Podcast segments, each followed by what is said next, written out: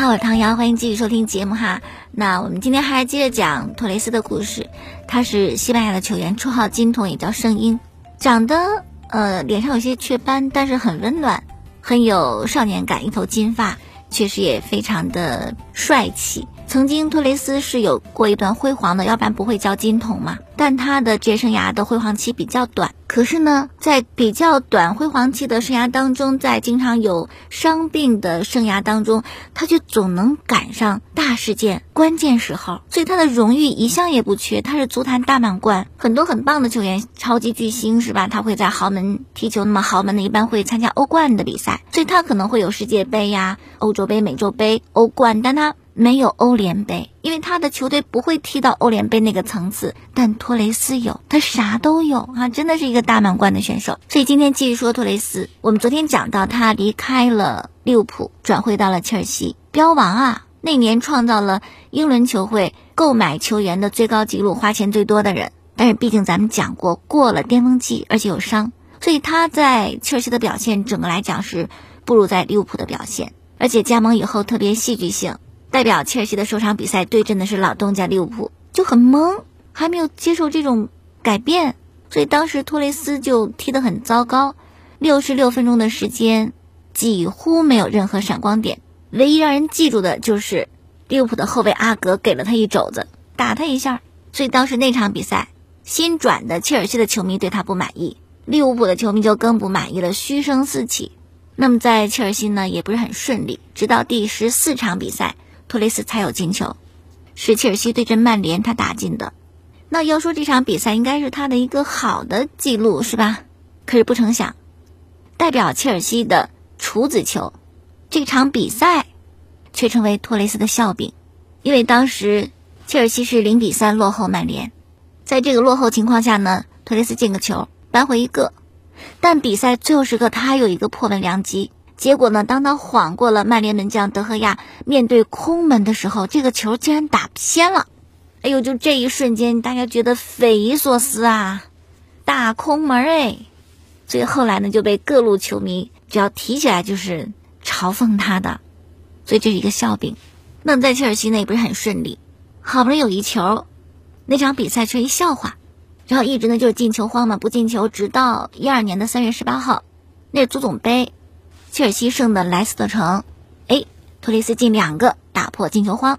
一个多月以后，联赛六比一胜的女王公园巡游者，托雷斯进三个，这是他在切尔西唯一的一次帽子戏法。但那个赛季联赛不怎么成功，可是欧冠，咱刚才讲了，托雷斯总能赶上大事件好时候。那个赛季他的很多贡献或者主要贡献是欧冠的赛场。那赛季欧冠的半决赛第二回合。切尔西对巴萨，第二回合是巴萨主场，很多巴萨球迷记犹新，是吧？梅西踢飞一点球，如果点球进的话，真没切尔西什么事儿。但是点球就那样，就没进。但巴萨还有机会。可是，在这个时候，比赛快结束，第八十分钟，托雷斯替补上场，在切尔西踢不上主力，替补换他怎么样？进球了！最后时刻，托雷斯进的球，总比分切尔西三比二。这样呢，切尔西淘汰巴萨。进到了那年欧冠的决赛。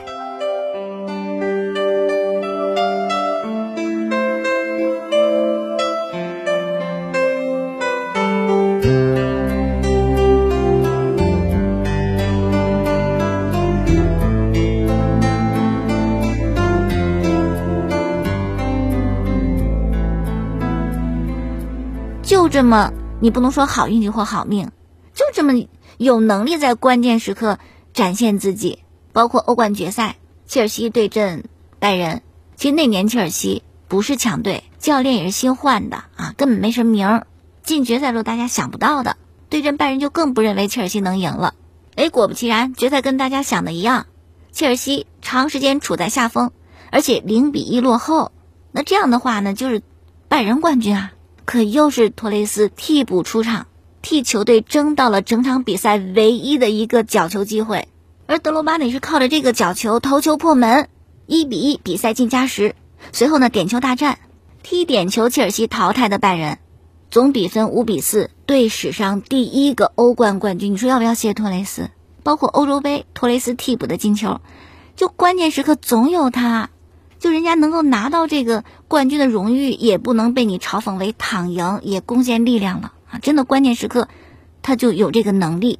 而且那年欧冠，就我的最大感受就是，有时候你真别争，该你的就是你的，所有人不看好，他也最后是你的，这就很有意思。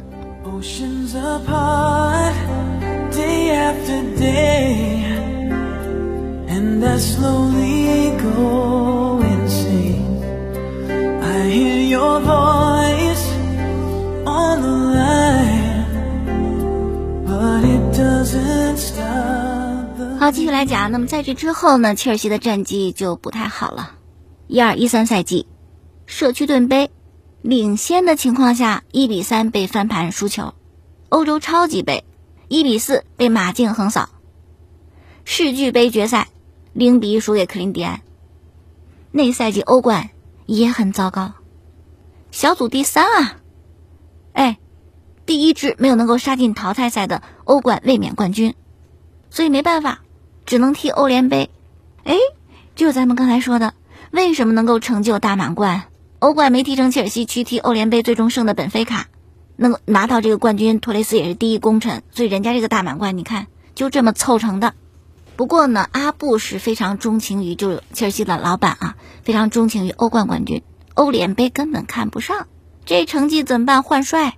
所以在一三年的夏天，切尔西换了主教练穆里尼奥，第二次。走进了斯坦福桥，那穆帅他执教一支球队，人得换一小半儿吧，最起码托雷斯就那状态，肯定穆帅看不上，所以明确的就下达通知，你走人。这样，在一四年的夏天，托雷斯租借的方式加盟到了 AC 米兰，租两个赛季，哈哈，可是只踢半个赛季，AC 米兰说我退货，这我不能要啊，不中用啊，怎么不中用呢？就租借了半个赛季，只进了一个球。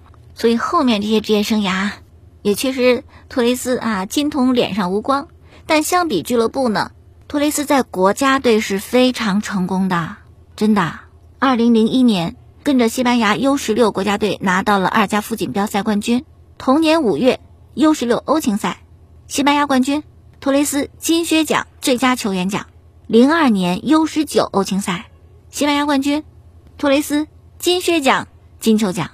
那这样的话，很顺利进到了西班牙国家队一线队。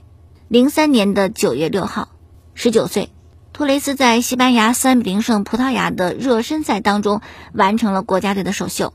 国家队首个进球是西班牙对意大利那场一比一的比赛，托雷斯进了一个。那个时候，西班牙的锋线主力是劳尔·莫伦特斯，托雷斯呢还小嘛，所以他的出场机会也不是很多，但依然是作为这种后起之秀参加了零四年。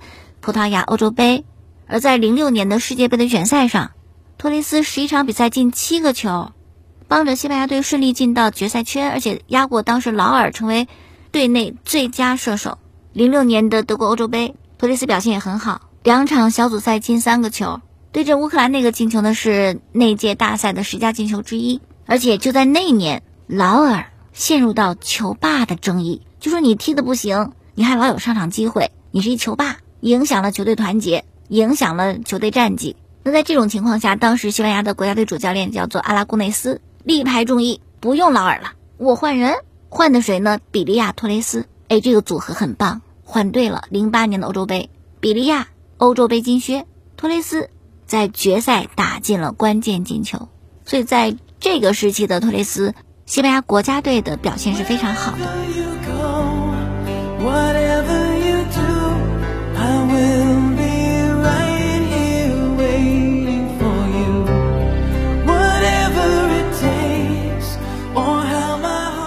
间一直在走呀，总有新人出来，对吧？到了二零一零年左右，西班牙哪个俱乐部特别牛？巴萨呀，中场锋线、后防线哪条线不靠巴萨？所以在一零年的南非世界杯上，托雷斯就一球没进。状态不好的西班牙能够杀进决赛，靠的是比利亚。巴萨这位球员一次一次挽救西班牙国家队，挽救球队。然后到了决赛，又是巴萨小白涅斯塔的绝杀，战胜荷兰，拿到西班牙队史上第一个世界杯的冠军。而托雷斯呢，就这个时候只能是充当球队吉祥物，真的就谈到比赛是用不上了。那郁郁不得志的特雷斯呢，是在一四年巴西世界杯之后退出的西班牙国家队，一百一十场三十八个球，队史射手榜的第三位。好，这是穿插讲了他在国家队的表现。再继续回到一四年退出国家队以后，他不是被租到 AC 米兰嘛？AC 米兰不要退货吗？后来呢没退成，米兰就买断了托雷斯，但是我也不用，我把你再转送给马德里竞技，也不白送，我换一名球员，换的是马竞的切尔奇，两位球员以租借方式互换，所以这就等于时隔七年的时间，托雷斯重新回到了马德里竞技，回到他梦开始的地方。而既是开始，也是结束，也基本意味他的职业生涯就快到终点。那么第二次回到马竞呢，在精神层面他还算是球队领袖，但真正在球场上，在锋线上，当时是格列兹曼啊是头牌，托雷斯只能是辅助，所以他也没有留下什么名场面。到了一八年的五月二十号，托雷斯迎来他在马竞的最后一战，当时马竞主场对阵埃瓦尔，托雷斯梅开二度。那场比赛双方二比二战平，那场比赛。卡尔登陆球场已经改为万达大都会球场了，这个球馆涌进了六点三万名球迷，就是见证托雷斯的谢幕战啊！大家对他还是非常的记挂。但是，虽然离开马竞，可托雷斯并没有退役。后来有人就很奇怪，托雷斯你为什么不在马竞挂靴呢？你在马竞挂靴多好呀，梦开始的地方，梦结束的地方。那为什么没有这样做？坊间有传闻。后来直到二零二零年，有一个关于托雷斯的纪录片。就揭开了这段往事。就托雷斯跟马竞的主教练西蒙尼关系特别糟糕。托雷斯吐槽过，说西蒙尼对我从来没有过重视，他的态度我无法接受。我不知道是因为职业方面是吧，我能力不行，还是个人方面，就他单纯不喜欢我。其实这个事情好理解，因为真的有些教练他用什么人有自己内心一个标准，你不是合适的人选，他确实不能给你机会。再加西蒙尼那脾气。那说话很直白，一八年就托雷斯走那年就公开说过，我不会为了留下托雷斯尽什么全力的，想走就走吧。当时托雷斯的经纪人很生气啊，就在社交媒体炮轰西蒙尼，说你会不会办事儿啊？你的处理问题的方式不是最好的。那么就在这样一种情况下呢，托雷斯离开马竞，他去哪儿了呢？在一八年夏天，他到了日本踢球，加盟的是叫做鸟栖砂岩的一支俱乐部。